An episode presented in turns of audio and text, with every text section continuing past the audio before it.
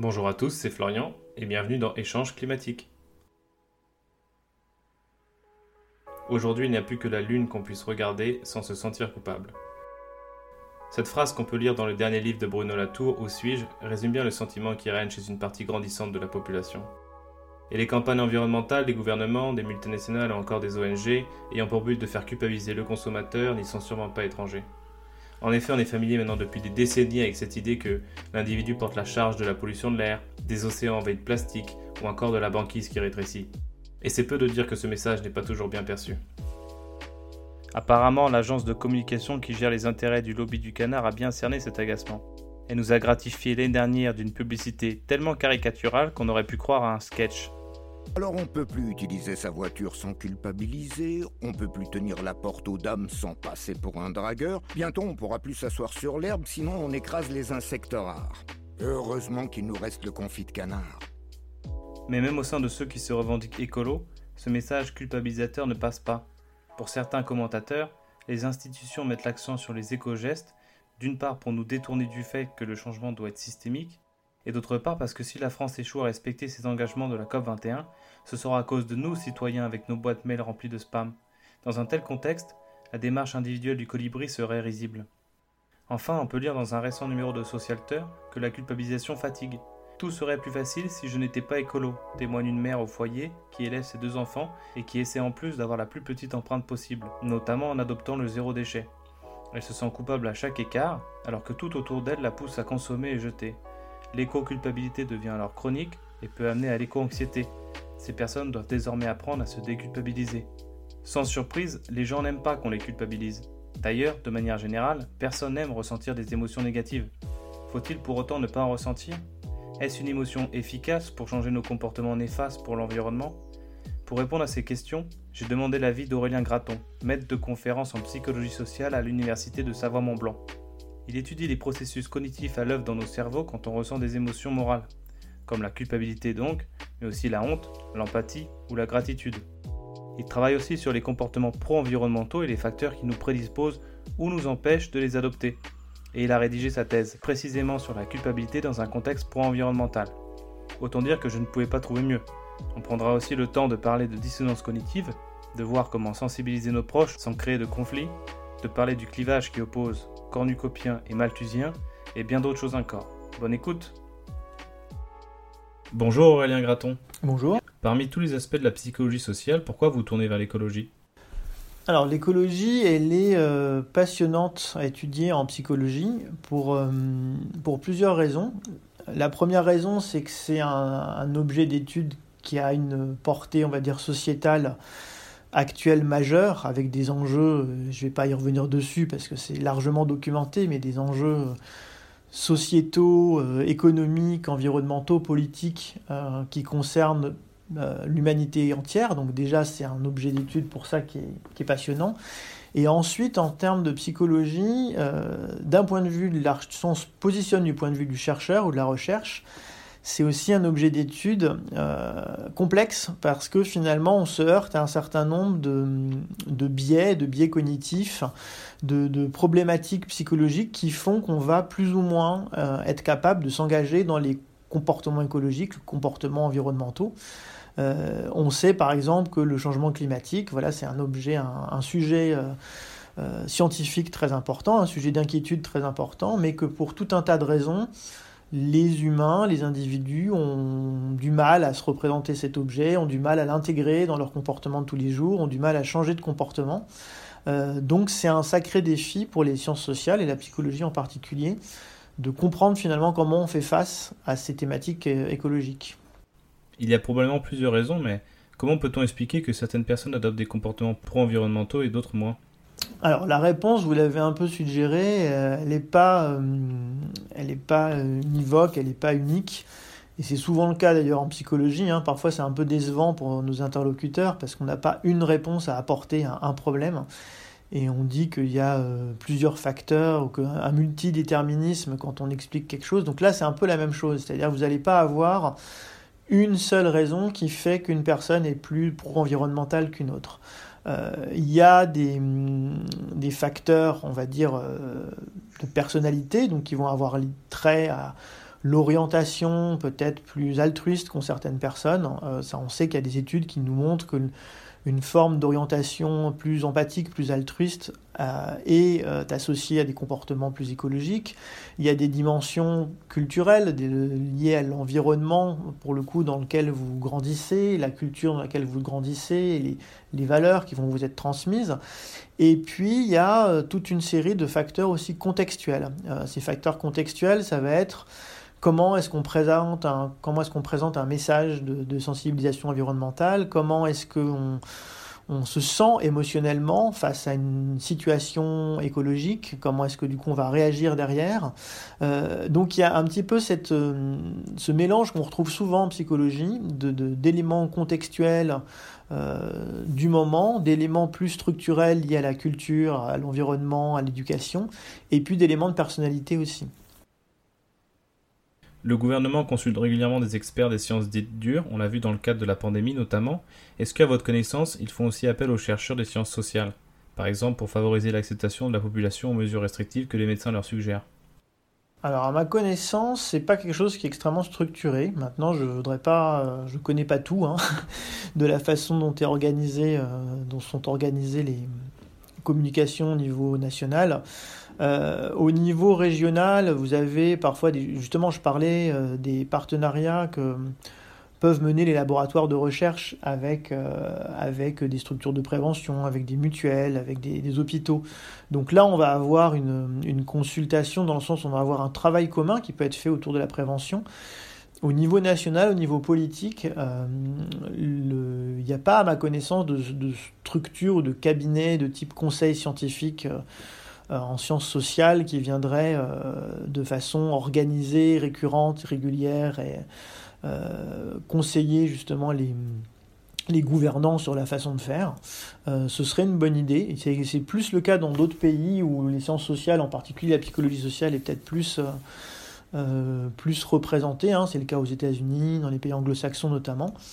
Euh, voilà, maintenant, après, j'ai pas connaissance de tout ce qui se fait et je sais qu'un certain nombre de mes collègues euh, peuvent être consultés, peuvent être sollicités, mais peut-être de façon informelle. En ce qui concerne la culpabilité, je pars du principe que la nature fait bien les choses et que toutes les émotions qu'on ressent ont un but. L'amour pour prendre soin des siens, la peur pour fuir un danger, etc. Dans le cas de la culpabilité, c'est ce qui nous sépare d'un Patrick Bateman dans American Psycho, c'est-à-dire un psychopathe. Et d'un côté, j'ai l'impression qu'on se culpabilise plus que nécessaire. On culpabilise de prendre un dessert, de ne pas rester 7 heures au bureau, de mettre les enfants à la crèche, etc. Si bien qu'aujourd'hui, dans les médias de psychologie, de développement personnel, on parle pas mal de la culpabilité et de comment s'en affranchir. Du coup, est-ce qu'il faudrait qu'on se déculpabilise parce que les normes morales sont devenues trop contraignantes? Ou au contraire, est-ce qu'on est trop individualiste? Euh, sur l'origine de la culpabilité, déjà, vous avez raison de signaler que la plupart des émotions qu'on ressent, c'est pour des raisons évolutionnistes et adaptatives.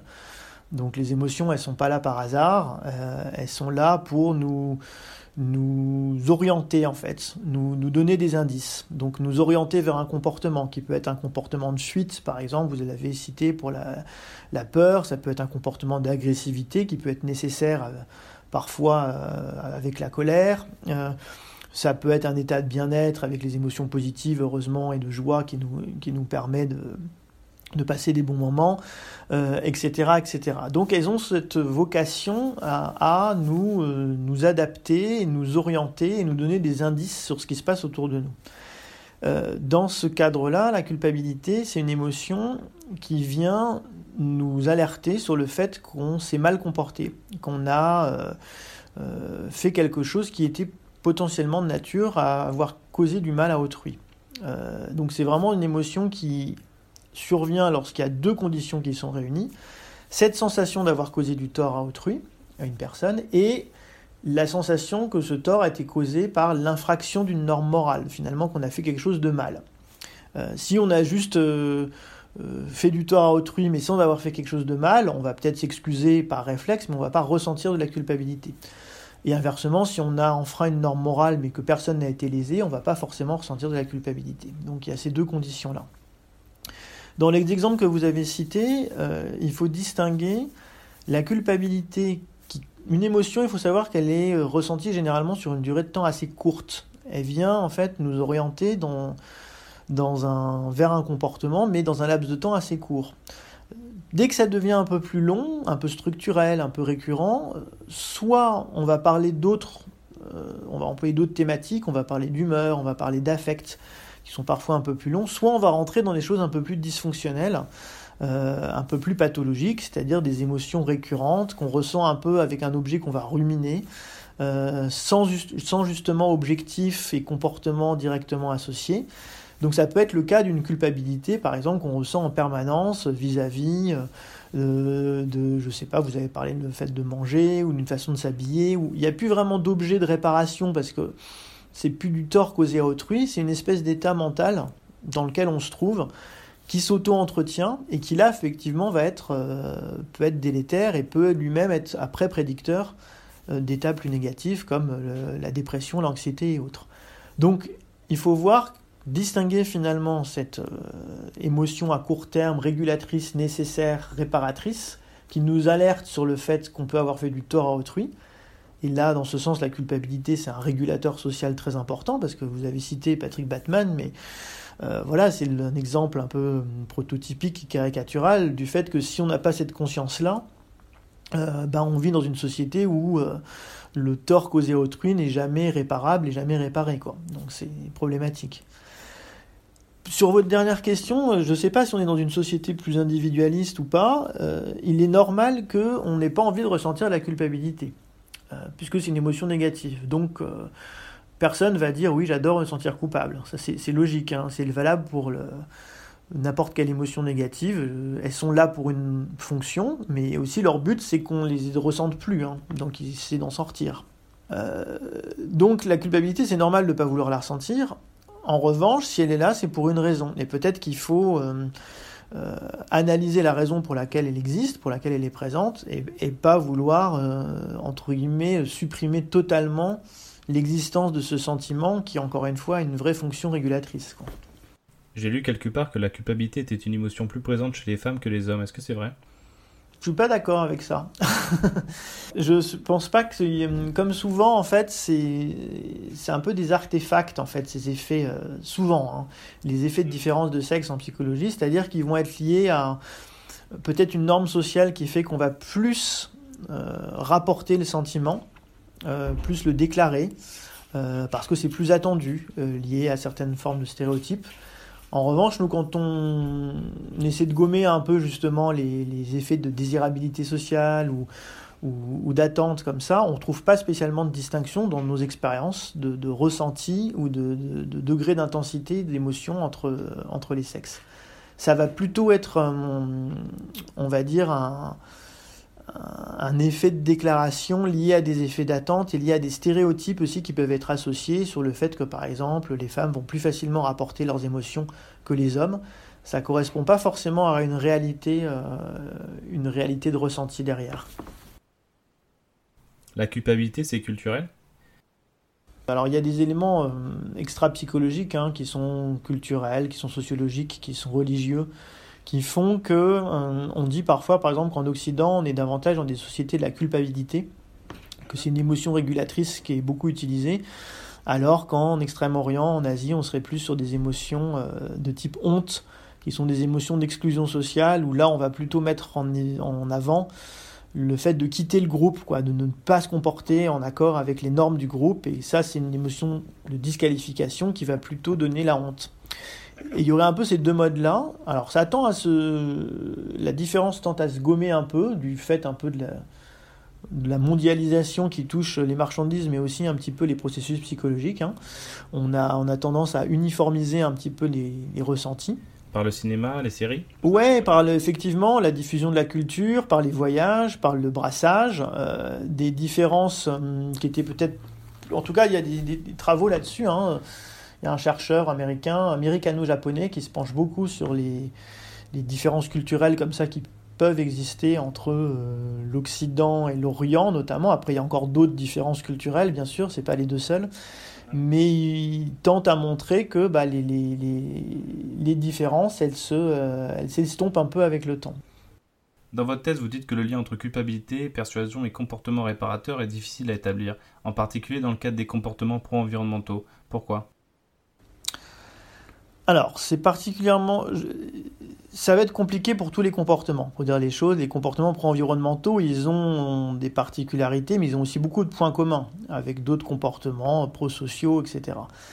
Après, ils ont un peu cette caractéristique qu'on retrouve avec l'écologie au sens large, euh, d'être assez complexe dans le sens où ils concernent parfois des, des actions qui sont éloignées dans le temps. C'est-à-dire finalement, si j'agis pour le climat, est-ce que je vais vraiment voir une conséquence euh, à court terme ou est-ce que c'est pas mes enfants, mes petits-enfants qui vont pouvoir en bénéficier ou au contraire en, pâtir?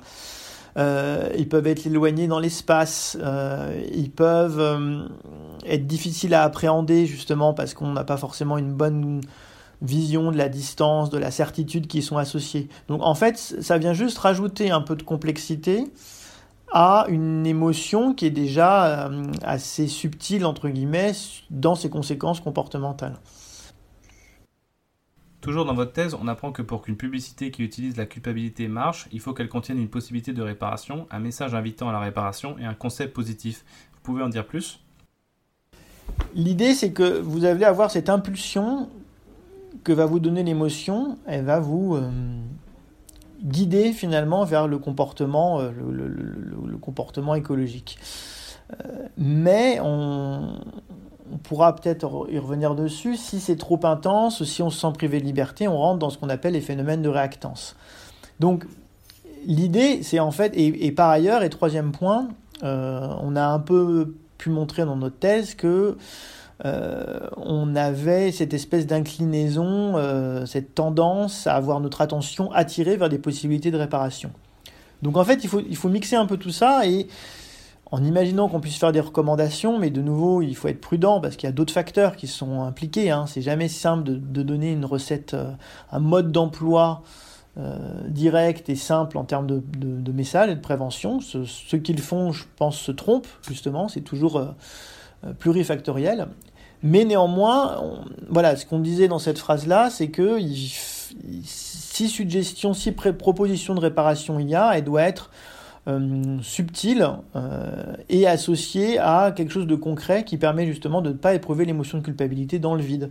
Parce que sinon, c'est là où on risque de, de ne pas réparer ou d'entrer dans des soit des phénomènes de réactance, soit des phénomènes de rumination et de perdre entre guillemets l'effet bénéfique de l'émotion.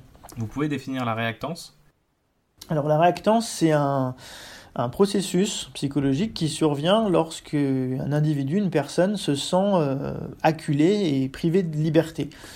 Donc c'est quelque chose qui arrive assez souvent parce qu'il faut savoir que les humains sont très épris de liberté et on le voit euh, par les temps qui courent, hein, c'est quelque chose d'important pour nous.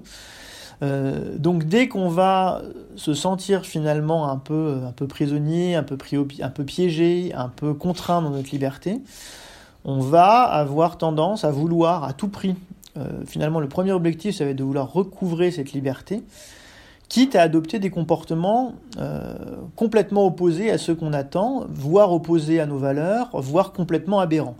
C'est dire à quel point finalement ce besoin de retrouver la liberté, il est très fort. Donc typiquement quelqu'un, l'exemple classique de la liberté, de la réactance, c'est un fumeur à qui on va de, façon trop insistante dire qu'il faut pas fumer, que c'est pas bon pour la santé, etc. Il, le sait, il va se sentir coincé, mais il va avoir tendance à vouloir allumer une, cigarette en fait pour justement ne serait-ce que manifester son besoin de retrouver la liberté. Est-ce que l'État inspire particulièrement la réactance? Oui, tout à fait. Plus vous allez identifier facilement euh, l'origine de cette privation de liberté, finalement c'est assez logique, plus elle va être saillante, donc plus la, la, sensation de privation de liberté va être forte, donc plus la réactance va être forte aussi. Quand Barbara Pompili dit Commencez par vider votre boîte mail à la Convention citoyenne du climat alors que leurs membres voulaient un moratoire sur la 5G, elle réunit tous les ingrédients de la réactance. C'est une consigne pas très subtile qui vient de l'État et qui en plus se répète dans le temps puisqu'elle insiste régulièrement sur la responsabilité individuelle dans sa communication. Alors en fait oui, par rapport euh, en communication gouvernementale, il faut savoir que c'est assez naturel et assez tentant d'avoir recours à la culpabilité euh, parce que euh, le processus je culpabilise, je suscite la réparation et donc j'obtiens un comportement par culpabilité, il paraît assez cohérent, assez logique, de la même façon qu'on va avoir des appels à la peur euh, qui existent aussi, hein, on, va, retrouver un peu les mêmes processus. ce qui va être plus délicat à doser. vous dites, on insiste sur la réactance, on provoque de la réactance. Ça, pour le coup, c'est toujours un peu sur le fil du rasoir. C'est-à-dire cette, cette quantité d'émotion qui fait que vous allez basculer du côté de la sensation de privation de liberté ou du côté d'un comportement réparateur, elle est extrêmement délicate à évaluer en amont. Euh, donc je dirais pas qu'il y a, on fait tout pour susciter de la réactance ou euh, ça va être en, fait parfois ça marche, parfois ça marche pas parce que vous allez euh, cette espèce de, crête. Moi j'essaie de le symboliser, il faut l'imaginer comme une montagne. Hein, vous avez le sommet puis vous basculez d'un côté ou de l'autre de la montagne. où se situe la crête bah, bien malin qui peut le dire finalement. On sait qu'elle existe, on sait qu'elle est liée à des processus justement cognitifs comme un peu cette, euh, cette saturation qui fait qu'on va prêter trop d'attention au message, trop d'attention à la source du message, mais après le dosage il est très compliqué. Et donc en termes de recommandations, c'est là où c'est compliqué aussi. Donc les effets positifs existent aussi, mais la réactance est plus visible. Les effets positifs, ils existent très certainement on les voit pas nécessairement parce que comme c'est pas agréable d'éprouver de l'émotion de culpabilité, personne va dire j'ai accompli ce comportement parce que je me sentais coupable. Ou j'aime me sentir coupable pour euh, mais, mais on sait que ça marche. Et y compris de la part de personnes qui vont dire ah non non moi je je me sens jamais coupable je déteste me sentir coupable il faut en finir avec la culpabilité euh, etc etc toute cette rhétorique dont vous avez parlé qui existe et à juste titre, hein, euh, mais elle n'est pas forcément directement corrélée avec les effets positifs qui peuvent exister de la culpabilité. C'est-à-dire quelqu'un, euh, le, fumeur qui va dire j'en ai marre, qu'on me culpabilise, etc., il va le dire à juste titre, mais il va peut-être aussi quand même avoir un effet malgré tout de cette culpabilité qui va l'inciter peut-être à moins fumer. Euh, mais, mais, ce ne sera pas forcément admissible directement, si vous voulez. C'est par fierté qu'on ne l'admet pas? Par fierté ou parce qu'on ne s'en rend pas compte, euh, parce que la régulation justement provoquée par l'émotion, on n'en a pas forcément conscience. Mais c'est pour ça que moi je me méfie des messages qui consistent à dire ah on en a marre d'être culpabilisé sur le climat. Il faut que la communication positive, euh, il faut des messages positifs. Alors c'est vrai aussi. Attention, les messages positifs ont aussi un, effet utile, mais on sait très bien que, par exemple, la joie, euh, je pourrais vous l'expliquer si vous le souhaitez, mais c'est pas toujours une très bonne conseillère. En termes de la, joie peut avoir des effets très, les émotions positives peuvent, en termes de, de, de, jugement, de, traitement de l'information, peuvent, ça peut avoir des effets plutôt négatifs. Quand on est joyeux, on est moins alerte au danger, c'est ça? Bah, typiquement, oui, c'est ce que vous dites. Quand on est joyeux, si on simplifie, vous avez, vous avez envie de quoi? De rester joyeux. Euh, donc votre cerveau va avoir tendance à traiter de façon plus superficielle, plus raccourcie les informations autour de lui, dans votre environnement. Donc ça veut dire plus de, de, de, raccourcis cognitifs, donc plus de stéréotypes, euh, donc moins de traitement approfondi de l'information. Voilà, donc donc c'est pas forcément une bonne chose non plus. On a vu tout à l'heure que l'Occident avait plutôt une culture de la culpabilité. Est-ce que ça veut dire qu'on est mécaniquement dans une culture de la réactance? Est-ce que ça peut expliquer que les écolos peuvent susciter l'agacement, voire pire, comme sur cette une de valeur actuelle, les écolos sectaires alors, en, partie, après dans tous les exemples que vous citez, il y a d'autres facteurs. Hein. Il y a aussi une radicalisation euh, des, idées, une espèce de comment dire d'expression un peu décomplexée d'une certaine forme de conservatisme aujourd'hui. Voilà, vous avez cité les valeurs actuelles. Bon, euh, c'est pas que la réactance derrière, il y a aussi de l'idéologie hein, dans ce dans ce qui présente. Donc là, pour le coup, encore une fois, je peux avoir un avis en tant qu'individu, mais ça va être en dehors de mon de mon champ de recherche. Euh, si on, on en reste à ce côté euh, société de la réactance, j'ai pas. Euh, j'ai pas en tête beaucoup d'études qui le montrent directement parce que il faut savoir quelque chose, c'est que c'est pas un phénomène qui est si simple à mesurer. Il est assez facile à observer une fois qu'il a eu lieu, parce qu'effectivement on le, on le déduit en fait un peu, mais on va avoir du mal à le, encore une fois parce qu'on n'a pas forcément une, une vision simple de ce seuil qui fait qu'on bascule du côté de la réactance. On n'a pas forcément des échelles qui sont très fiables. Donc ça, c'est des problématiques de, chercheurs, mais qui font que bah, parfois on a du mal à quantifier ce, phénomène. Pour dire des choses très concrètes, c'est concrètement c'est ça. En revanche, d'un point de vue théorique, le cocktail effectivement d'une régulation sociale qui passe par la culpabilité, plus une forme de société qui c'est lié hein, d'ailleurs, euh, tournée vers l'individu, assez individualiste, ce qui est le cas en Occident, hein, euh, et une société aussi très attachée dans ses valeurs à la liberté, liberté individuelle, euh, sont un terreau propice à ressentir de la réactance ou à manifester la réactance. Au-delà de la réactance, il y a un autre problème avec l'éco-culpabilité, c'est que ce n'est pas vraiment une émotion adaptée à la problématique. Je vous cite. La culpabilité, pour qu'elle soit constructive, il faut qu'elle soit limitée dans le temps et limitée à un objet facilement réparable, qu'on ait la possibilité d'agir pour faire diminuer ce sentiment.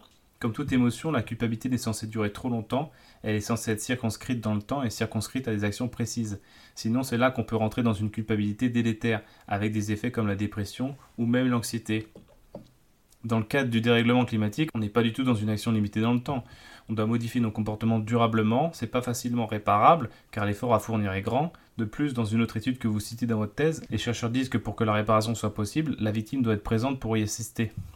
Or, les victimes sont soit dans les pays du Sud en ce moment, soit partout dans le monde, mais dans un futur plus ou moins proche. Oui, ça, ça pose effectivement. Euh, c'est pour ça qu'en fait, dans ce côté de ce diptyque euh, culpabilité-réparation, il y a plein d'exceptions on a, ou, de modérateurs, ce qu'on appelle des modérateurs, c'est des facteurs qui vont justement augmenter ou diminuer l'effet, euh, qui font que c'est particulièrement complexe, en effet, sur l'objet climatique. Alors, de par son aspect distant, lointain, on l'a un peu évoqué déjà, euh, mais euh, vous, allez avoir, en fait, avec cette émotion de culpabilité, comme toute émotion, la nécessité, en effet, que ce soit relativement circonscrit dans le temps. Dès que ça va être quelque chose de permanent, ça va être compliqué. Alors après, c'est là où je parlais de l'association possible avec euh, des phénomènes anxieux ou autres, c'est que, euh, comme vous dites, on va pas pouvoir réparer tout de suite, tout le temps. Donc si on répare tous les jours, tous les jours, tous les jours, qu'on sent coupable tous les jours, tous les jours, au bout d'un moment, c'est quelque chose qui n'est plus adaptatif. C'est quelque chose qui devient problématique. D'où la nécessité, mais encore une fois, là c'est très théorique, de, de, séparer finalement l'émotion avec des, des actions sur lesquelles on peut avoir une espèce de alors je vais employer une expression qui n'a rien à voir avec la psychologie, je vais dire retour sur investissement, mais c'est-à-dire vous allez avoir la possibilité de réparer, effectivement, et de, constater cette réparation. Euh, sous peine, euh, même si c'est justifié, on va dire peut-être de se sentir coupable à plus long terme, euh, mais c'est pas forcément adapté en termes de comportement.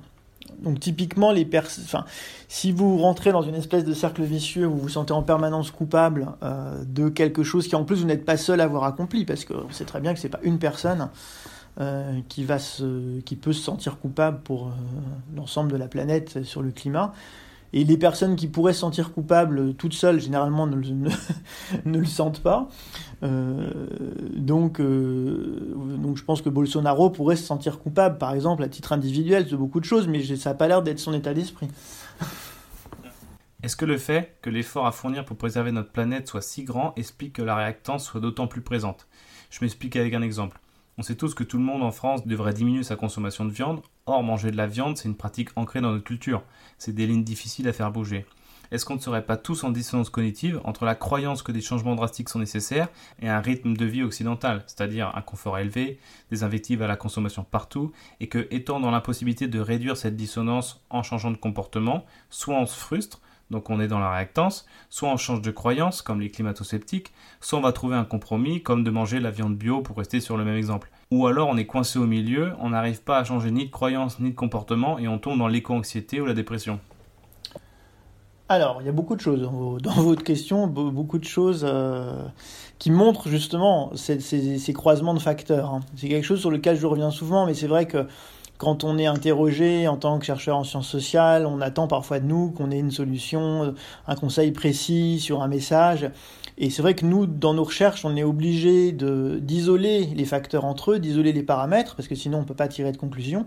Mais on sait très bien aussi que lorsqu'il faut faire des préconisations à, grandeur réelle ou dans la vraie vie, avec des guillemets, même si j'aime pas trop ce terme, euh, bah c'est plus compliqué, et vous l'avez souligné, parce qu'il y a beaucoup de choses qui peuvent se mélanger.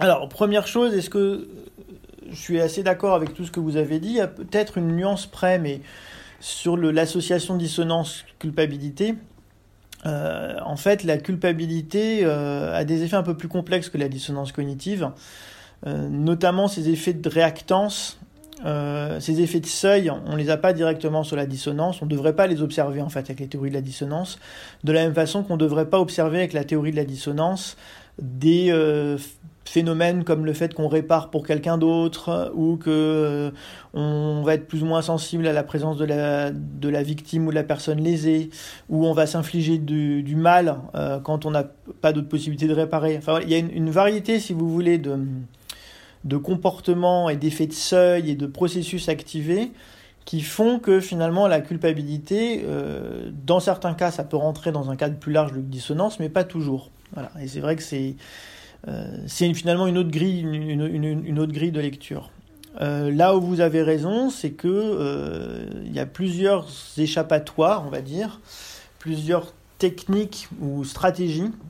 le cerveau a toujours besoin de stratégies pour retomber un peu sur ses pattes. Hein. C'est un peu comme un chat qu'on jette en l'air et qui retomberait sur ses pattes. On va toujours chercher une, façon de, s'en sortir, de s'adapter, donc de rationaliser et ça peut passer par euh, un ressenti émotionnel, ça peut passer par des comportements, ça peut passer par un changement d'attitude. Est-ce que vous avez cité euh, effectivement dire il n'y a pas de réchauffement climatique Bon, bah, finalement c'est plus simple et c'est moins coûteux cognitivement.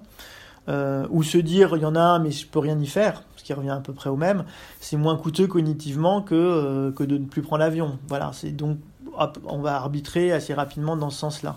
le, éprouver une émotion négative ou rentrer dans un schéma un peu de rumination, d'anxiété, ça peut être aussi une stratégie finalement pour, euh, pour répondre euh, d'une certaine façon au côté débordant que peut représenter la, la charge euh, cognitive de, de, de l'avenir environnemental ou climatique. Donc vous avez absolument raison. Là où je nuancerais, c'est que c'est pas parce qu'il y a ces stratégies, déjà elles méritent d'être investiguées, les émotions type, euh, voilà, nous on, encadre justement au laboratoire en ce moment une, doctorante là, qui vient de commencer une thèse sur les, euh, sur ces manifestations un peu émotionnelles, anxieuses, d'éco-anxiété, de solastalgie, toute cette terminologie qu'on retrouve et qui regroupe des, finalement des réalités qui sont différentes où on ne sait pas trop si c'est distinct de ce qu'on connaît ou si c'est vraiment nouveau. Voilà, donc ça mérite d'être étudié. Euh, pour mieux comprendre et mieux savoir ce qu'il y a derrière. Et ça n'empêche pas que des mécanismes de régulation émotionnelle, y compris en passant par la culpabilité, euh, peuvent rester adaptés dans certains cas de figure. Voilà, c'est-à-dire c'est euh, ça va être une question de contexte, une question d'arbitrage, de dosage, et puis une question de thématique aussi. C'est-à-dire que le climat, on parle du climat, mais derrière, il peut y avoir des on va dire des politiques globales qui concernent le réchauffement climatique, qui vont concerner les États, mais après des actions plus individuelles. Vous avez parlé de la consommation de viande, euh, ça peut parler partir euh, sur les voyages. Euh, voilà, ça va être intéressant de voir d'ailleurs comment, moi je suis très curieux de voir comment, en sortant de crise de Covid, finalement seront, et on a commencé à lancer des études là-dessus, hein, comment seront modifiés éventuellement ou, ou à, un petit peu euh, augmenter ou changer euh, euh, les messages de prévention sur le climat Est-ce qu'on va tirer des conclusions du Covid ou est-ce qu'au contraire on va assister à des effets rebonds? C'est-à-dire, bon, on nous a privé de vacances pendant un an. première chose que je fais, je prends un low cost pour partir en week-end à Ibiza et en vacances aux Maldives. Pour ceux qui ont les moyens, hein, c'est toujours la même chose. Voilà, ça, ça, ça va être des objets d'études assez intéressants dans les mois qui viennent. Donc comment les gens vont se comporter au sortir de la crise? Est-ce que ce sera comme dans le monde d'avant ou est-ce qu'il aura changé? Oui, ben, il y a beaucoup de... Il y a à la fois des pistes d'études pour comment ils vont se comporter et finalement il y a plein de choses, il y a plein d'hypothèses qui se tiennent euh, autant les unes que les autres. Hein. On peut considérer que ça sert de leçon et que du coup on change de mode de vie ou qu'au contraire justement il y a ces effets de ce qu'on appelle la licence morale. Alors c'est une mauvaise traduction de moral licensing qui consiste à s'accorder un crédit en fait quand on a fait quelque chose de bien, quand on a été privé. Donc euh, vous avez acheté, je sais pas quoi, bio et vous vous autorisez à, partir en week-end en 4x4. Voilà, je caricature, mais c'est un peu ça. Euh, ou au contraire le statu quo, et, à l'inverse, en, amont, du côté des, politiques et des campagnes de prévention qui vont être menées, quel, comment est-ce que finalement, est-ce qu'on va intégrer la crise sanitaire euh, à de futures campagnes de sensibilisation sur le climat? Et si oui, comment?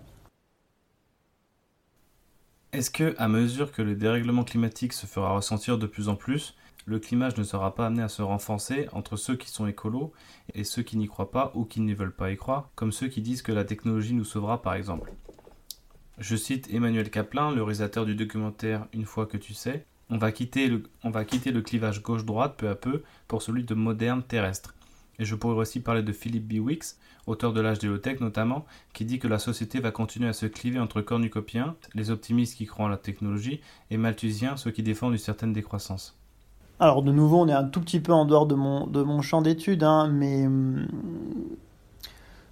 ce que hum, on ne sait pas encore en fait, et les sciences sociales justement vont, sont un peu en train, d'étudier ça.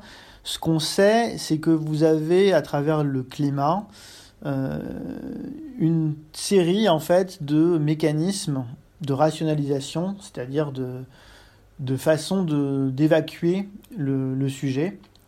Euh, parmi lesquels figure un, une thématique qu'on appelle parfois en anglais la techno-salvation, c'est-à-dire, euh, comme son nom l'indique, le fait qu'on serait sauvé par la technique. Euh, et donc il y a un très bon article d'ailleurs qui s'appelle The Dragons of Inaction, que je peux recommander, de Guy Ford, où en fait il cite comme ça une trentaine de...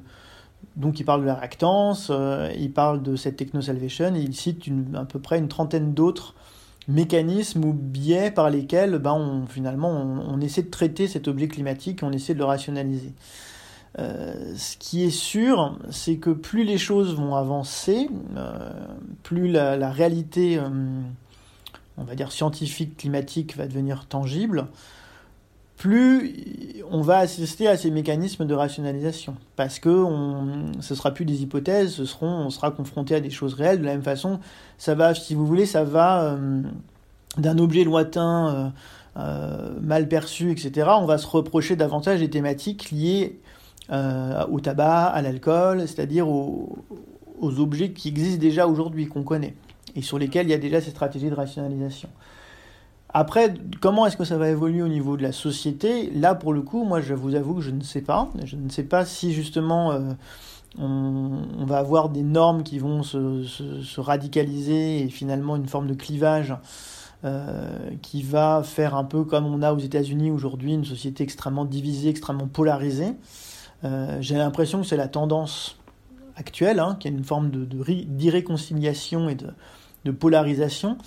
Euh, mais là, je vous donne plutôt un avis de, citoyens et de personnes intéressées euh, par la thématique et de lecteurs euh, des chercheurs, y compris ceux que vous citez, hein, plutôt que d'appui sur mes propres travaux de recherche ou ce qui concerne les émotions. Évidemment, il n'y a pas que les institutions qui utilisent la culpabilité pour persuader, les personnes aussi. Comment communiquer avec un proche sans prendre le risque de provoquer chez lui ou chez elle la réactance? C'est sûr que si vous attaquez frontalement avec quelqu'un que vous connaissez bien, mais peut-être pas super bien, euh, euh, en disant euh, t'as pas honte de partir en vacances en avion en Espagne alors qu'on a des super plages en France, Bon, je peux vous garantir que ça va faire un flop. Ça, c'est sûr que ça va pas, ça va pas bien marcher et ça empêchera, vous, risquez de vous engueuler et en plus la personne partira quand même en Espagne. Bon, voilà. Après, euh, là, il n'y a pas euh, les études pour le coup qu'on a citées tout à l'heure euh, nous le disent et un petit peu de bon sens et d'expérience personnelle nous le dit aussi finalement. Donc là, ça tombe bien, les deux sont assez assez raccords. Euh, si on regarde un peu comment il faudrait faire, en fait, c'est toujours cette idée qu'il ne faut pas susciter la sensation de priver la personne de sa liberté et qu'elle vous identifie en plus comme étant la cause de cette privation de liberté. Donc si vraiment c'est quelque chose de très ad nominem, personnel, et que la personne se sent coincée par ce que vous dites, il y a finalement peu de chances, à court terme en tout cas, parce qu'à long terme c'est un petit peu différent, mais à court terme qu'elle s'engage dans un comportement de réparation. Maintenant, euh, amener finalement la personne à prendre conscience, euh, donc à s'auto, n'oubliez pas que la culpabilité, c'est une auto-évaluation. C'est la personne qui va auto-évaluer son comportement, etc. distiller des indices, donc des informations factuelles, euh, purement factuelles, sur tel, tel impact carbone, ou sur, même vraiment sous, sous l'angle d'une discussion, pas sous l'angle d'une stigmatisation, c'est très important. On le retrouve d'ailleurs Il y a des, travaux en ce moment qui sortent sur la même façon qu'on va avoir de, parler avec des, des, membres de sa famille qui sont plutôt complotistes ou autres. Voilà, on sait très bien qu'il ne faut pas du tout y aller frontalement, sinon la discussion s'arrête tout de suite. donc amener la personne à prendre conscience de certains indices, de certains éléments factuels, et que du coup, c'est par la propre évaluation de ses comportements qu'elle aboutirait à ressentir de la culpabilité, euh, là, c'est effectivement quelque chose qui peut permettre de retrouver ce côté régulateur. Euh, mais voilà, ça nécessite effectivement de ne pas y aller frontalement. Alors après, ça pose des questions, par exemple, sur les, actions militantes. Quelles actions militantes sont, euh, utiles? Est-ce qu'elles doivent être frontales ou pas frontales? Enfin voilà, ça, pose, ça pose des questions.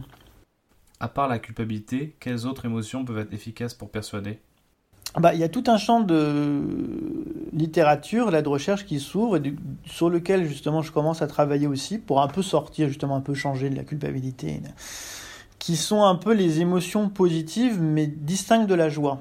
Euh, on l'a vu, la joie, en fait, c'est une émotion euh, de base, une émotion primaire, une émotion euh, dans laquelle on aime tous être, mais qui n'est pas forcément la meilleure conseillère pour voilà, ce qu'on a pu évoquer ensemble tout à l'heure. Euh, en revanche, il y a de plus en plus de travaux qui s'intéressent euh, à la gratitude, euh, à la bienveillance, à l'empathie, voilà, toutes ces émotions qui sont derrière ces termes-là. À chaque fois, il y a des réalités un petit peu différentes. Il y a la gratitude, c'est le fait d'être reconnaissant envers quelque chose. L'empathie, cette capacité à se décentrer, à se mettre à la place d'une personne.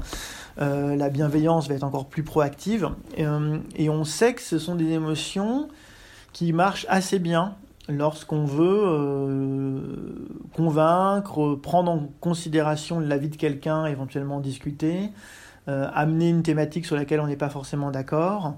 Euh, dans le cadre de l'écologie, la gratitude, il y a des travaux là, très récents de 2021 qui commencent à montrer que lorsqu'elle est un peu manipulée dans la prévention, bah, ça augmente les comportements aussi d'écologie, les comportements pro-environnementaux. Donc voilà, ça c'est des pistes euh, justement pour euh, peut-être éviter d'aller sur le terrain, euh, on va dire efficace mais risqué des émotions traditionnelles, comme la peur dont on n'a pas parlé mais qui a un peu les mêmes, les mêmes effets que la culpabilité, c'est-à-dire un peu c'est bien et trop c'est pas bien. Quoi. On retrouve un peu, un peu cette idée-là. Bah, de justement changer un peu de terrain de jeu et d'aller vers des émotions moins étudiées, plus positives, est très directement liée au rapport interpersonnel qu'on peut avoir. Et d'ailleurs, elles sont euh, beaucoup étudiées, même dans les thérapies, euh, autour de, du courant qu'on appelle de psychologie positive. Voilà, on va beaucoup travailler sur ces émotions-là. Et eh bien voilà qui conclut notre entretien. Merci beaucoup Aurélien Graton. Merci à vous. Avant cet entretien, je pensais que l'éco-culpabilité avait un impact bien plus négatif que positif, et que donc il fallait l'éviter à tout prix. Aurélien Graton a apporté de la nuance à ce constat car il est en réalité très difficile de mesurer ses effets. Personnellement, cet entretien m'a laissé encore plus de questions en tête. Face à l'urgence climatique, est-ce qu'il faut utiliser toutes les munitions que l'on a, dont la culpabilité Ou au contraire, est-ce qu'on ne peut pas se permettre de prendre le risque de braquer certains? Est-ce que cette réactance est le dernier soubresaut d'un système à bout de souffle Ou seulement les premiers coups d'épée d'une querelle grandissante? Si cet épisode vous a plu ou si vous avez des remarques, n'hésitez pas à les partager sur les réseaux ou par email. Merci de votre attention et à bientôt.